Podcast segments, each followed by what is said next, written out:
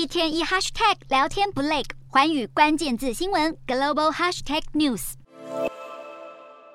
东南亚国家协会主席国柬埔寨五号表示，没有邀请缅甸军政府的领导人敏昂莱来参加十一月的东协峰会，并指出这是对缅甸军政府实施的新外交冷落。好，自从去年缅甸军方夺取政权以来，东协希望能够解决缅甸的暴力和不稳定的局面，但是东协与缅甸军政府先前达成的五点共识几乎是没有进展。东协内部对于缅甸军方已经是越来越不满，缅甸军政府甚至无视国际呼吁要宽待异议人士，更在七月份处决了四名囚犯，进一步引发国际愤怒。而在八月举行的东协外长峰会上，东协也罕见的对缅甸军政府的行为作出谴责。